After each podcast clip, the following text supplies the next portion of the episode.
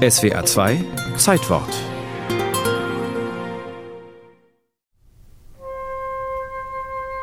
Mit einer gewissen Erwartungshaltung war das wohlparfümierte Pariser Publikum am 29. Mai 1913 in das vornehme Pariser Théâtre de Champs-Élysées geströmt.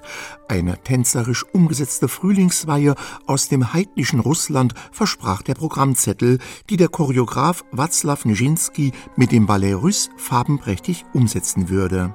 Doch bereits als das Fagott existenziell gequält die ersten hohen Töne anstimmte, verloren einige Damen im Parkett die Kontenance. Als eine Horde von Tänzern die Bühne mit ekstatischem Stampfen okkupierte, war es mit einem vornehmen Hüsteln nicht mehr getan. In kürzester Zeit versetzte das archaische Tanzritual die Zuschauer in höchste Erregung und ein Tumult brach aus.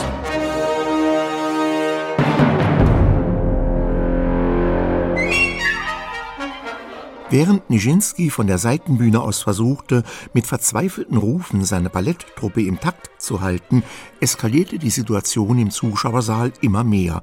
Dort saß, neben viel Prominenz, auch der Schriftsteller Jean Cocteau und machte sich eifrig Notizen. Man lachte, höhnte, pfiff, ahmte Tierstimmen nach. Vielleicht wäre man dessen auf die Dauer müde geworden, wenn nicht die Menge der Ästheten und einige Musiker in ihrem übertriebenen Eifer das Logenpublikum beleidigt, ja tätlich angegriffen hätten. Der Tumult artete in ein Handgemenge aus.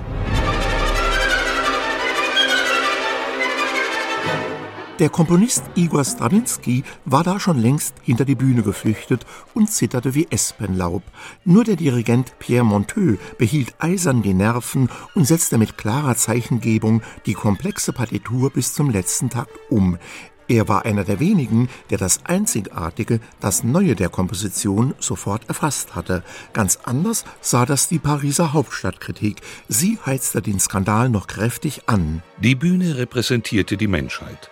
Rechts pflücken starke junge Leute Blumen, während eine 300 Jahre alte Frau wie wahnsinnig herumtanzt.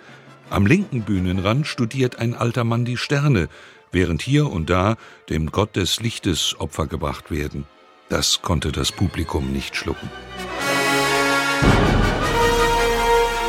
Dem zeitgenössischen Kritiker war der Blick über den Tellerrand wohl etwas verstellt. Dabei hatte Strawinsky genau im richtigen Moment das richtige Stück komponiert und Václav Nijinsky eine geradezu revolutionäre Tanzform kreiert.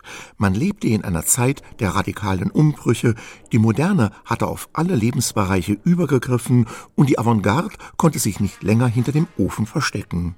Bis zum 29. Mai 1913 war ein Ballettabend gesellschaftlicher Treffpunkt für das wohlsituierte Publikum, bei dem die Musik nicht weiter störte.